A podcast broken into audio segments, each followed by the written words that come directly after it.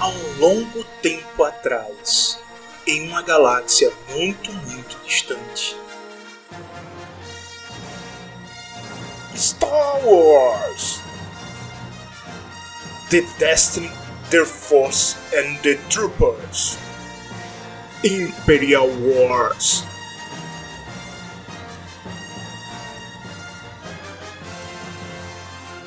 O período de paz na galáxia terminou.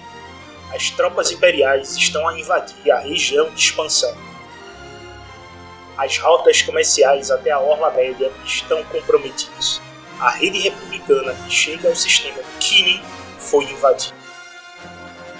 A Lua de Joias, que outrora vivia seu próprio drama de guerra civil, se viu em meio de uma guerra galáctica tropas foram enviadas a todos os planetas e luas que foram invadidos e estão sob a proteção da República.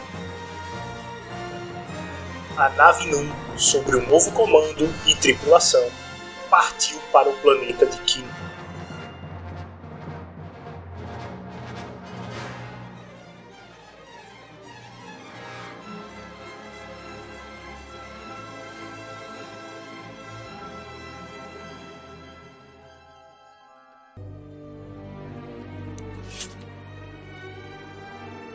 For centuries, stood as a beacon of hope in the Republic.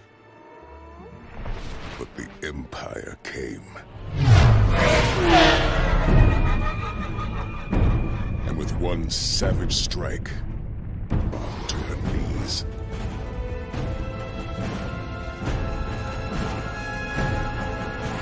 Now, time is running out, as few are left to face the enemy. For those that remain, there is but one choice. We must fight to victory or death for the Republic!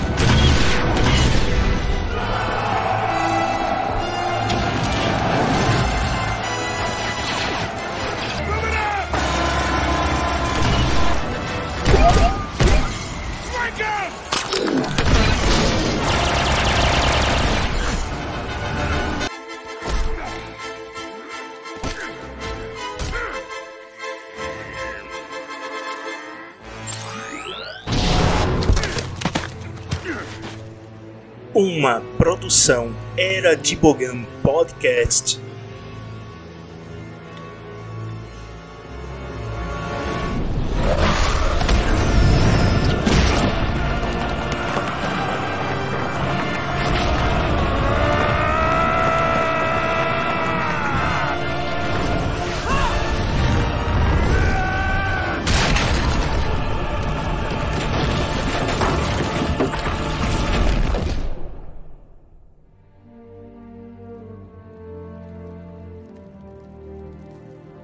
No inverno de 2022.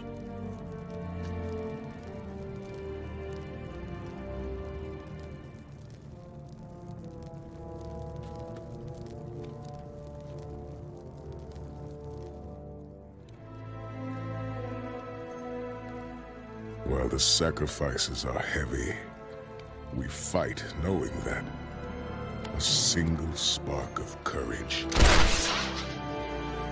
can ignite the fires of hope and restore peace across the galaxy.